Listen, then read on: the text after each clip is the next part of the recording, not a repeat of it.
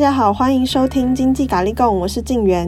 大家对当冲的想法就是风险高，容易赔钱。此外，当冲还要盯盘、学习技术分析，听起来吃力不讨好。但是有一种傻瓜当冲法，只要简单操作，也可以轻松躺着赚哦。我们今天邀请到台指期当冲女王来跟我们聊聊，是什么简单的当冲法，让她可以从赔一百万到现在获利破百万。欢迎 Queen 林老师。Hello，大家好，我是 Queen 林老师。一开始是怎么接触到这个台子棋当冲？为什么会想要用这个台子棋赚钱嘞？诶，台指期其实我是误打误撞，本来只是一位老同学，很久不见，然后见了面之后呢，然后他跟我建议所以，他现在有。有一个新的增加这个被动收入的方法，然后叫做期货。其实那时候我是没听过的，然后他就跟我说他很简单，就让我去开个户，我就开了，就是相信相信这个老同学。那开了户之后，他就帮我去操作这个期货，但是他是他是去加一个类似那种带单的的老师哈，会发这个讯息嘛，所以他哎操作一阵子之后就赔掉了，所以第一笔。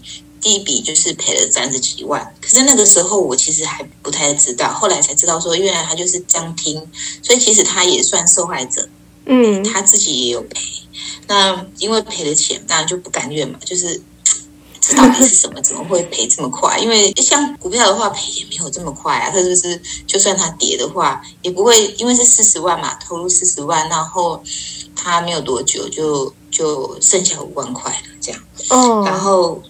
就呃开始就陆陆续续就是，如果我去书局就会看看有没有相关，或者是 Google 一下这个期货的资料。我第一次买的第一本书就是在讲一本这个 K 棒的书，K 棒组合。那刚好可能就是因缘机会哈，应应该讲阴错阳差，买到一本它其实不是太适合新手看的书，它讲的太复杂，光看 K 棒就很复杂，因为那时候我连。有分 K 哈，我也不知道，我只知道日 K，用手机嘛哈，手机切换不知道要点哪里可以有功能，就是我们这样看只看得到最基本的，所以看那个那个那一本书对我造成很大的心理压力，嗯，因为它有上百种组合，你要背那些组合，然后每个组合 K 的后面还要背它的那种组合 K 出现可能会怎么样，嗯，那种就是你用上百种再乘以后面的可能性，就觉得哇。怎么这么难呢、啊？所以我其实没什么看，就大概前面看一忍忍耐看完，后来就没看。什么叫 K 棒组合？就是比如一根红 K 出现，那后面可能加一个小的十字红 K，再加加一根黑 K 之类的，它就有上百种的 K 棒组合。嗯，那每一种 K 棒组合后面呢，它又再加上这种这 K 棒这三根或者这两根出现之后，后面可能还会怎么走？可能，然后后来不是讲一定。那我看了上百种 K 棒组合，我就开始算，哇，有有上百种，那再加上后面乘以可能，那有的可能是两种，是三种嘛，所以乘起来，哇，天哪，这么难，光这个 K 棒就要这样背，你就发现自己背不起来。我尝试去看，我就这个真的不行，所以就打消了用书去。去学习的这个念头。啊，不然我其实我是很喜欢买书，但是这个这个经历也让我变成，我现在出书的时候，我就会拿来告诉自己，提醒自己，书出来它必须要让读者在看的时候是流畅的，是读得下去之外，不可以太困难，嗯，然后内容要丰富，这样，所以那个是当初的经历，后来就开始自己学嘛，学，然后学着做，就上。呃，偶尔会买买周刊，然后上这个脸书加了一大堆的社团，东看看西看看，这样子加减做。后来在社团里去报名一个老师的课，想说，第一他写的很神准，所以去报名。上完课本来回来就是信心满满的，觉得我可以很快把之前赔的给赚回来了。然后结果没有想到，上完课之后照做。哦，那个老师就很好心嘛，哈，就说，哎，我们先带一个月免费的，然后头一个礼拜就是老师，但是这一次因为有上课，他知道他怎么算，可是因为那时候其实不是太懂，但那那个方式其实只使用在盘整盘，那因为不懂嘛，所以就傻傻的跟着做，因为呢免费在这个群组里面，其实他就跟戴兰一样，嗯，头一个礼拜也要赚，然后第二个礼拜开始就就开始赔了。好，第二个礼拜，然后记得好像第二礼拜末，详细的不太记得了，嗯，有点久了。然后只记得说那天留长之后，然后隔天早上就跳跌，跳跌，然后他中间就是慢慢跌，老老师没有下指令嘛，很相信老师，所以就傻傻的也不敢退。那中间在跌的几天，在跌的时候呢，出现量缩呢，然后那个老师有特别讲说，这个量缩是盘子跌不下去，既然跌不下去啦，所以我们就自作聪明，跌不下去，那我想要赶快赚回来，跌不下去那。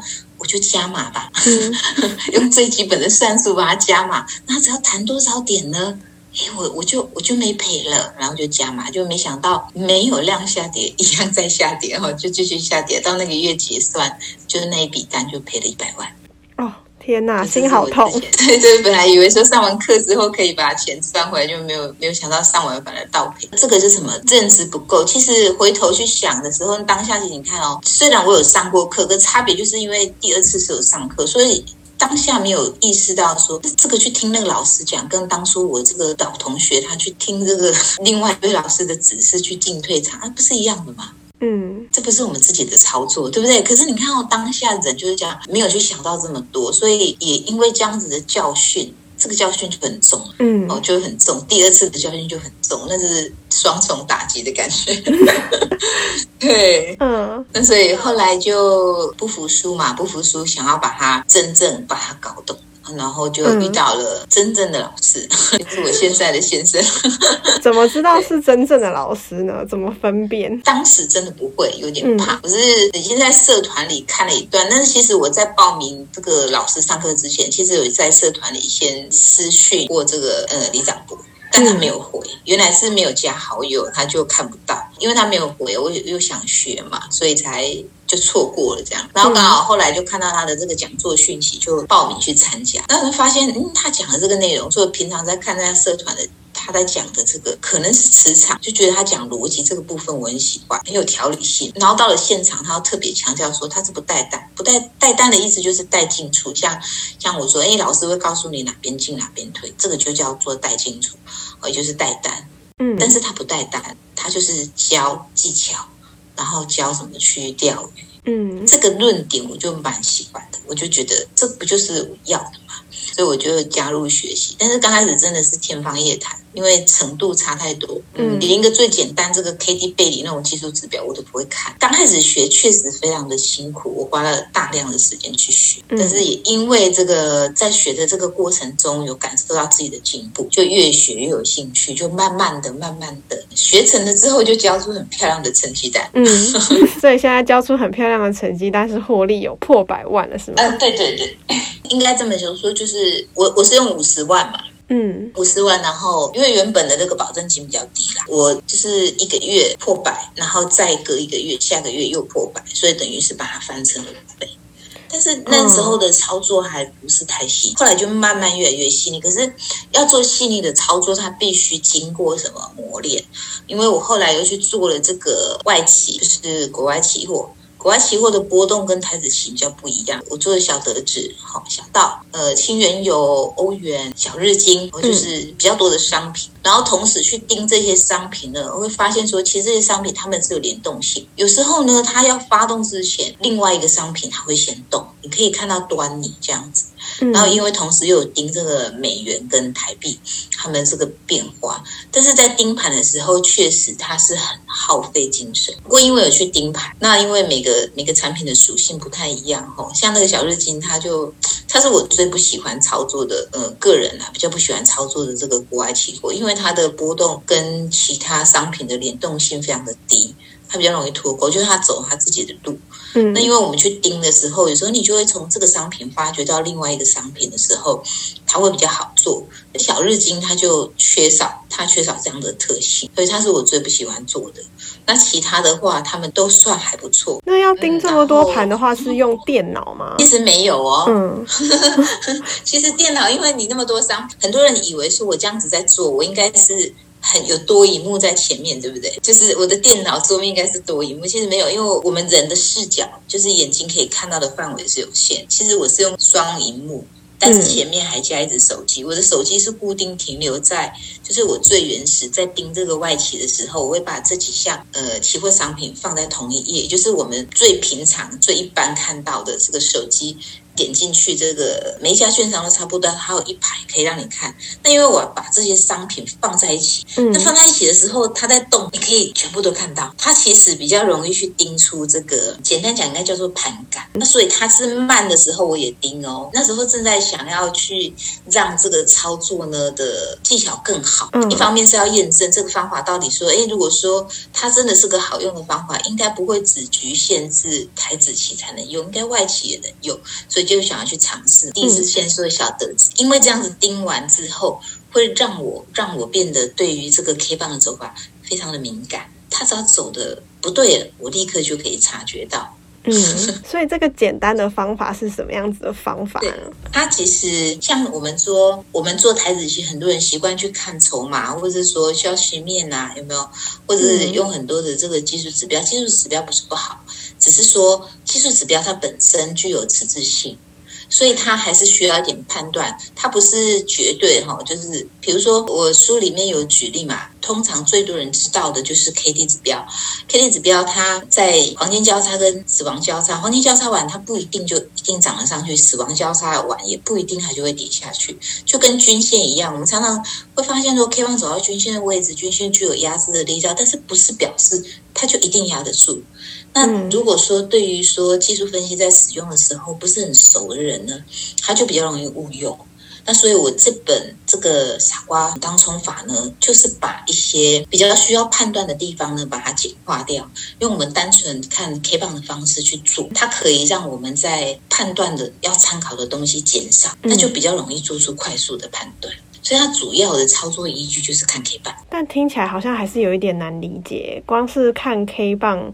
就是说，有不同的线型出现的时候，老师会用在书里面会简化它的样子。对，就是其实书里讲的很详细，我们怎么去判断一根 K 棒，然后判断它的这个走势。我觉得技术分析听起来都很难呢，因为我平常我以前也有在，就是稍微做一下就是现股的当冲，但我还是觉得很难呢，应该会很坐不住，会觉得心惊胆战的。老师没有想过说，哎，做一下现股当冲来试试看吗？没有哎，因为现股当冲的话，它当冲主要就是做这个买进卖出的价差嘛，那所以我们第一个。的难度就是标的嘛，你要挑选哪一股，它必须它的当天的振幅呢是比较大的，还有它的成交量呢必须是比较足够的，嗯，不然如果量太小的话，你在做当中卖不掉，就是不好卖。你要挂的价格，可能它中间有价差，你买进卖出中间是挂单的那个价格是有价差，这样子也不太也不太划算。那再加上说，嗯，以以它的这个振幅，振幅就是波动嘛，它当天的这个高低点来讲的话。现股当冲跟期货当冲，这个是天差地远的。嗯嗯，我举个例子来说好了，就是像我们现在指数已经上一万七，那你如果做台子期去做当冲的话，那其实，在我们这个台子期哈，它现在就是指数上了一万七之后呢，它在盘整的时候呢，一百多点它是常态。嗯，就是高低高低的振幅是常态。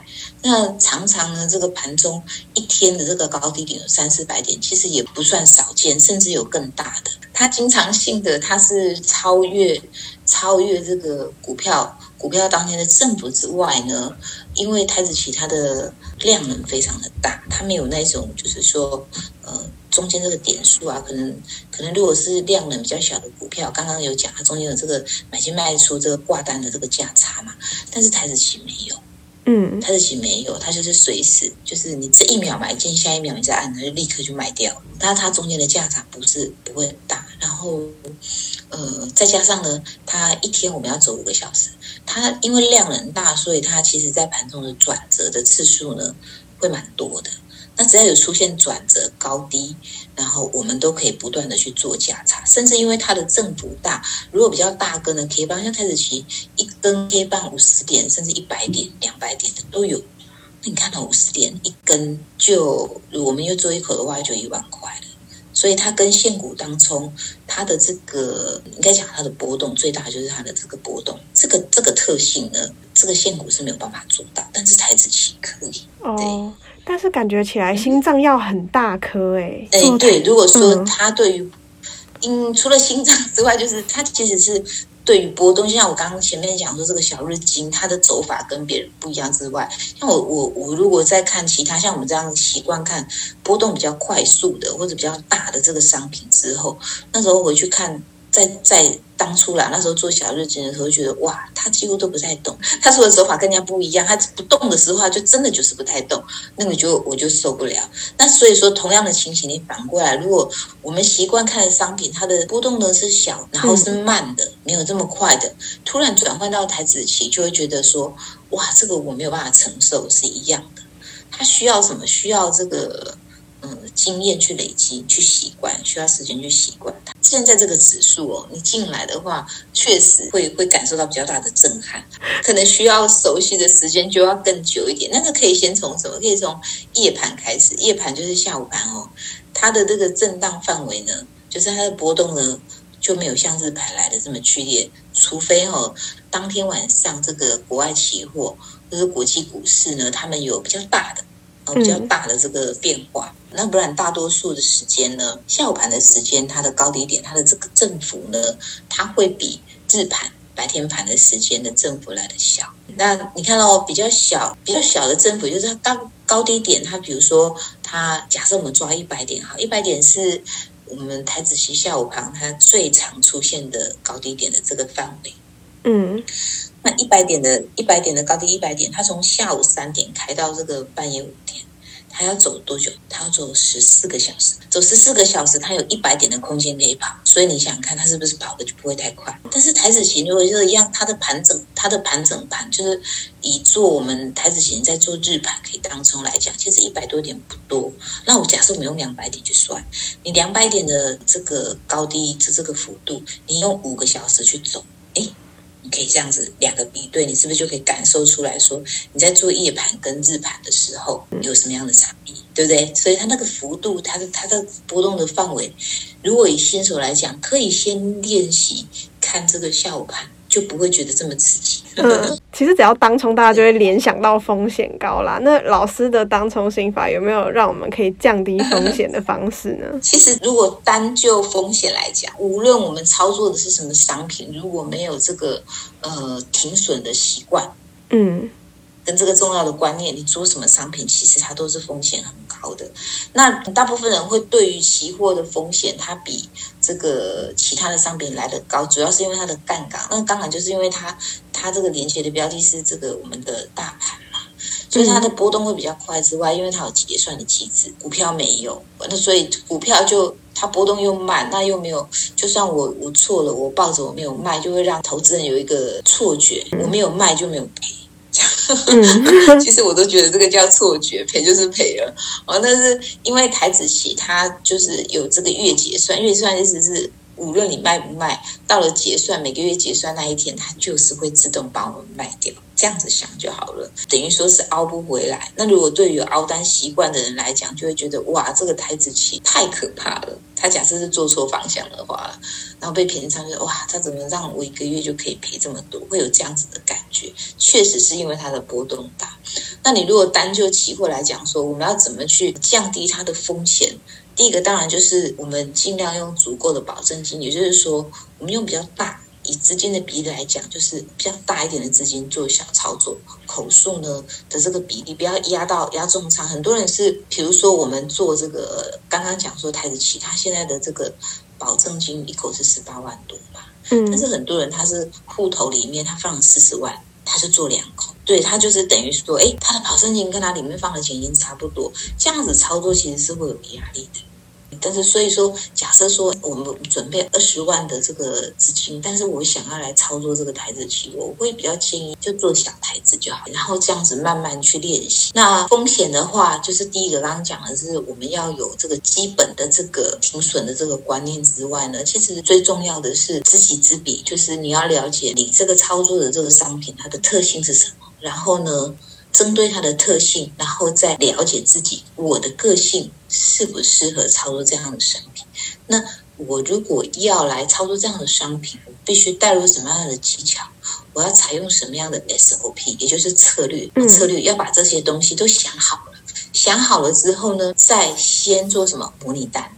模拟单就是不是用真金白银去交易，你可以先用模拟单，把你所有的策略想好，决定要怎么去执行，先去执行看看能不能成，啊，能成的话再来做。这样子有先做这样子动作，其实它才能够真的降低比较大的风险。那如果说你在评估说，哎，我你的个性假设我们这么说，我就是很保守。保守的，就是当天如果说这个政府它可能到什么样的范围，我只能接受这样的范围。你去先去研究这个台子期，你发现说台子期的政府它根本超过你能够承受的，你还硬要去做它，这样子的风险就很高。所以要先了解上面，就像什么，就像这个我书里提到的，用创业的这个精神，就是去想，如果你要做台子期的话。用创业的角度去想，跟我们创业一样，都要先考虑店面，考虑你要做什么生意啦，然后你怎么做宣传，你需要多少的人力，多少的资金成本，也就是这个规划创业的规划。那操作期货也是一样，你要操作的规划，规划好了之后呢，诶，我们我们要创业，我们没有办法去。我规划好，我就去做看看。那万一做不好，我就不要做，你还是会损失，对不对？嗯。那期货不同哦，期货你规划好了，你想好了，然后你可以先做模拟单去试看看，然后试一段时间哦。比如说你试三个月，然后自己做个这三个月来有没有需要调整的？哦，有没有需要修正？需要调整、修正，再修正，再试三个月。等稳定了之后，我们再拿真金白银出来做。这样子的风险就跟你。完全都没有做功课，就贸然进去做，当然它的差别就是非常非常的大。模拟单的部分是 券商都有这个模拟单吗？呃，我们期交所有提供，但是还有几个有几个软体也都有，嗯，也都有提供。呃，那是免费的，哦，它就像我们比如说他他正在跑，他正在跑这样子，K 棒正在跑，就可以去下单。它几乎都跟像我们实际在下单的状况，它已经。做的非常的相似。那目前的话，就是刚刚我们也有提到说，关于要停损的纪律嘛，所以大概是要到什么样子的情况，我们就该停损了呢？呃，停损这个问题呢，它它其实我在书里有写的比较多种方式，它跟什么有关系？它跟第一个你操作的格局有关系。什么叫做格局？哈，我举个例子来说，呃，我们操作有分什么？比如说，我们我们当冲，虽然在当冲里面，呃呃，撇开当冲不谈，应该这么讲，我们用格局的大小来分，就是当冲、隔日冲跟什么不断单，你这样子比三个，你就要知道它的它是不是什么周期不同，对不对？那因为周期不同，所以呢，它的停损的位置一定不一样。一定是什么？你操作的周期比较长，你就要给它比较大的什么容许它震荡的空间，因为它的停损的范围会稍微稍微设的比较大一点，对不对？嗯。那我们把它转换到，把它缩小到在当冲的这个领域来讲，当冲一样，就跟刚刚我举三个周期不同一样，当冲一样可以分周期哦，你操作的周期长跟短哦。像我刚刚讲说，我们一天日盘开盘有五个小时，对不对？它是不是可以出现很多次的转折？嗯，对不对？那呃，比较比较单纯，就是大部分的投资人的想法，他在做当冲的时候，他比较会去想到的就是，假设啦，我们这么说，今天有这个高低点是一百五十点，那大多数的人在做当冲的时候，比较想到的是说，哎，我就是。如果我可以在这个操作的方向是对的，在靠近它低点的时候，我去进进多单；那它在靠近它当天高点的位置，我退掉。对我来说，这个就是当冲。我今天就做了一笔单。大多数人会比较希望，也比较习惯当冲是这样的模式。我就觉得进去，希望尽量呢赚到当天的高低点这中间的价差。但是老师的方式比较不一样的是，我们盘中它会有波动，所以它会形成很多的什么转折。它有可能从，呃，比如说从高点跌下来之后，再反弹上去，再跌下来破个低点之后，再反弹上去，下来没破个低，再反弹，这个这来回这样子走的这个走势呢，它就叫什么？它叫转折。嗯，那老师的方式就是，当他这样子，他每一段走势，他在走涨走跌的，其实他都可以做价差。因为台子棋的优点是，你做台子棋，无论你要做多做空都是一样的。嗯，它跟股票不一样，股票要放空就需要融券嘛，但是它不需要，台子棋就是都一样。你要做多做空，就是它没有做空的限制，都是一样，都是 OK 的，所以它很方便，就是你可以随时的去把多单转成空单。有些是你本来看涨，哎，你这样看它，它不涨了。你就把它转成，把你做多的单子卖掉，把这个中间的价差放进口袋之后，你把你的原本看涨的单子呢，呃，转成看跌的空单，也就是把。多单转成空单，那它下跌之后，哎，你发现它跌跌跌跌不跌了，又出现转折了，你就再把这个空单给补掉，一直不断的去做这个来回的这个价差。那如果它今天的盘转折次数次数是比较多的，那么你操作的次数呢就会变得比较多。这个是老师呃主要的这个操作方式，就是它盘中的操作次数是比较多的。那它可以运用到什么？台指期的优点，因为它非常容易进退单。那老师会算自己的胜率吗？呃，不会耶。哦，因为什么？因为胜率这个东西，其实它是个迷思啦。它是个迷思哈。我有举过一个例子，我有一个朋友，一个朋友他他做的是比较大格局的操作，他不是做当冲，但他都趁什么时机？他就是一一年出手的次数都不多。嗯。他都等这个，我们他看到这个日 K 哈，我们的日 K 吧，他如果进入盘整的时候，他他会等什么？等到他往上靠近这个前面就是盘整区的这个压力位置的时候，他在盘整的时候，他再进去做单，就是做他什么？他这个往上会突破盘整区，所以他在靠近那边，他就主动去做多，做他会突破。可是万一他没有突破，他到了盘整区，他还是压制住回来，他就退掉，他就不做了。然后等到他往下的时候，他一样去做空，他就做他会跌破。嗯，那如果他没跌破，他还是守住了，就仍然维持盘整，他就把单子给退了。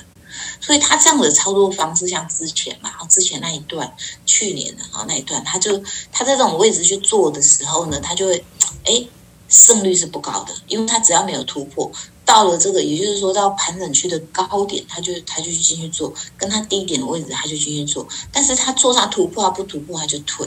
但是直到他突破的那一次，因为我们知道盘整区越久，他突破之后的力道就越强。哎，等到他真的突破了，他就抱着他的单子，他就做这个波段单，所以他就拉拉拉拉拉拉到他什么，他这个幅度差不多不涨了，准备要做回撤，他才退掉。可是在他还没有做成功，这一笔还没有成功之前，他他其实这几次进场都是什么小亏损，那他的胜率高吗？不高。他胜率不高，可是他一次的胜率就可以赚非常多。嗯哦、那有些人他在做当中是反过来的，他是胜率很高，他常常出手，他都是赚，嗯、然后都是每次每次都是赚个十点哦，十五点，十点十五点，可是他一次赔赔三百点，那有用吗？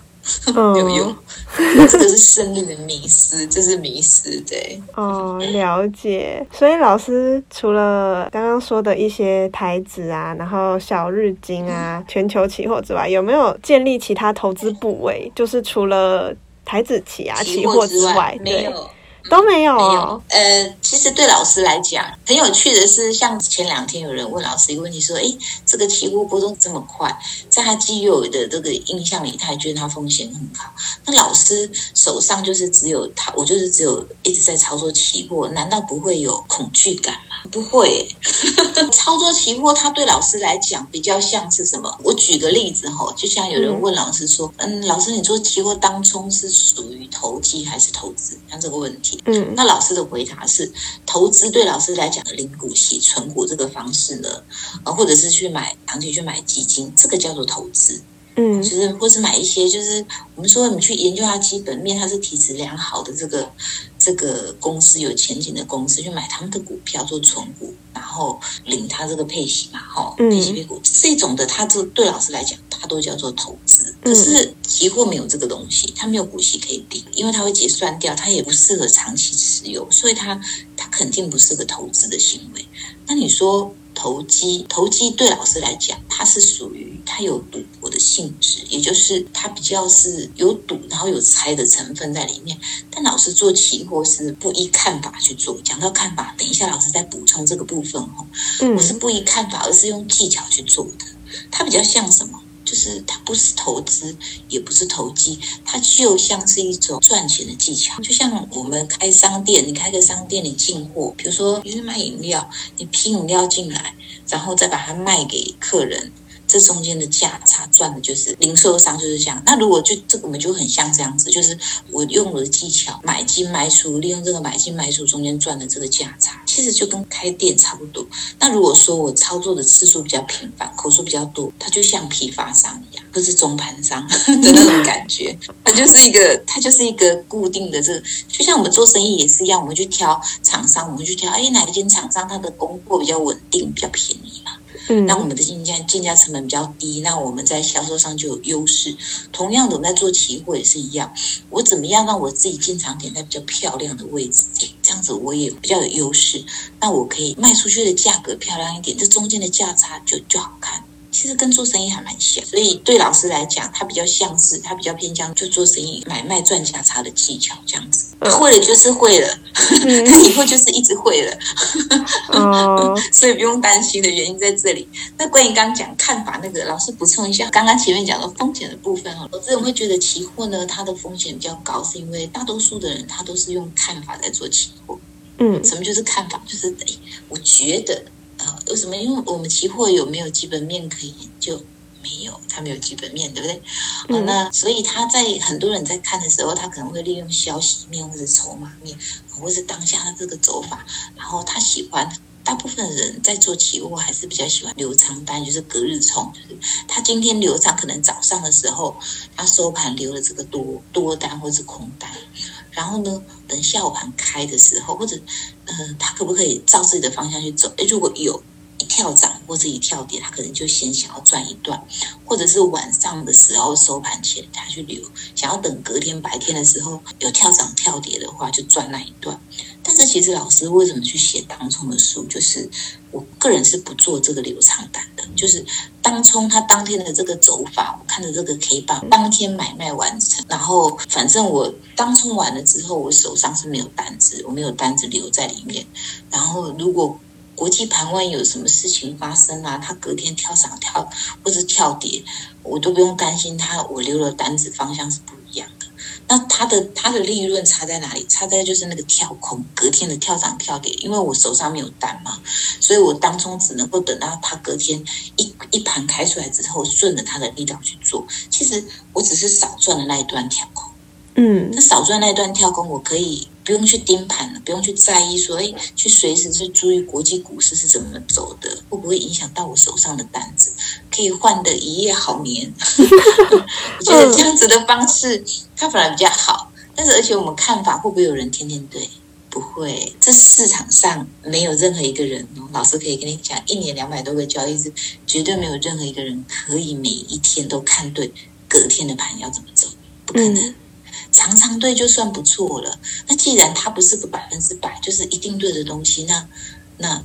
我们还照着看法去做，你说它风险高不高？如果如果投资小白想要做期货当冲的话，创业家的精神，然后把你自己当成是创业家，务必要认真的去研究、去执行。不要就是有的人其实会说，哎，对啊，我就有看啊，我就有看那个技术指标是怎么样啊，然后它基本的我就有研究啊。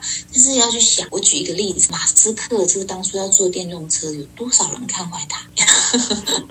大家都觉得他不可能嘛，对不对？嗯，但是他还是把不可能变成可能。那为什么大多数的人会认为不可能呢？因为他们没有做到，他们一样有去研究，可是他们的研究程度比不上马斯克的研究程度，是不是可以这么说？嗯。所以当你在做期货，如果说你是新手的话，我觉得除了刚刚讲的，就是呃创业家的这个精神之外。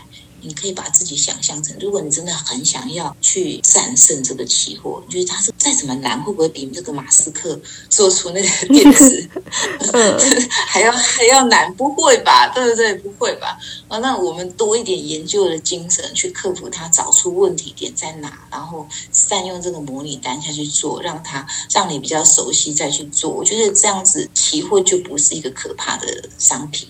那另外有一个特别要注意的是，做期货千万。不要举债去做，不要说啊，这个很好赚，那我去做信贷啦，或者跟亲友借贷，或者是诶请爸爸妈妈拿钱出来让我去做，这都不好，这都不行。好，你先规划完之后用模拟单去做，模拟单上面会有成绩，实实在在的成绩，你真的可以赚。而不是一天两天哦，是做什么？你起码你先做三个月做检讨。那当然你可以越短期间，比如你两个礼拜就做一次检讨，每两个礼拜这样也是很 OK。那甚至你每天都去做操作记录更好。但是最起码就是三个月的周期过后之后，你要调整。调整自己的操作方式，再下一个三个月，先做一段时间稳定，稳定了之后，你真正下去用真金白银在下单的时候，记得先从小台开始。之外，如果进去，诶，因为你前面有练，这个方法真的可行，结果你赚了三个月，这个真的。这个太有信心了，你想要把口数放大，可不可以？不可以哈。嗯，可以哈，因为说，因为很多人做期货，其实都是在这个，呃，因为它波动很快啦，所以大部分都是在这个心魔，就是赚钱。我举个例子，就是市场上我都有听过，就是他本来赚一百点，可是他就看对了嘛，我就是看这样对，但是他认为它可以涨到两百点，所以他没有去设这个移动停利。嗯，他没有设，然后呢，哎，结果回压五十点，糟糕，他觉得两百点呢，可是刚刚赚一百点没卖，现在只剩五十点怎么办？他就开始犹豫，刚刚都没有卖了，啊，我就觉得他会到两百点，剩五十点，我当然不卖。结果他继续回压，哇，一百点都没了，嗯，打平了，更气，刚刚还剩五十点，我才不要卖，就这么一来一回，结果他就慢慢往下跌，他都没有去调整他的单子，最后赚本来赚一百点的单子。变成赔三百点，他才退场。为什么会这样子？心里嘛，心里的想法不舒服嘛。因为波动太快，大部分的人为什么？其实你看哦，他在一百点他没有卖，他认为他是用什么看法做单？是不是我刚刚讲的？不能够用看法做单，因为看法不会天天对嘛。那当你的看法错了，它没有往上涨，它反而回来让你的获利缩水，缩了一半的时候，你要不要退场？要嘛。回头看他为什么？可是他少赚啊！大家人都太在意那个少赚的这个部分，然后没有去设这个移动停利，然后让他亏损。呃，赚钱单变成打平，赚钱单变成打平。他如果赚到一百点变打平，可不可以？其实是不行的。以当冲来讲是不行的。那让他变成赔钱单。可不可以？更不可以。明明是赚钱的单子，为什么要 SOP 的原因就在这个地方，就是我们要克服什么？做期货的人就是本能或者是习惯性，就是。很容易去猜这个走法，去揣测这个走法，这是没有关系。去去揣测它是没有没有关系，但是你不能够完全就是依照你的揣测，依照你的看法去做，还是要照你的 SOP 去做。你必须设定一个范围，你自己能够接受的是，我原本一百点利润，它回压到什么地方是我能够承受的。感谢大家的收听。如果有任何问题以及建议，或想跟我们聊聊，请不要客气，来信告知我们。喜欢我们的话，不要忘了到 Apple Podcast 帮我们留言评分五颗星。那我们下集再见喽，拜拜。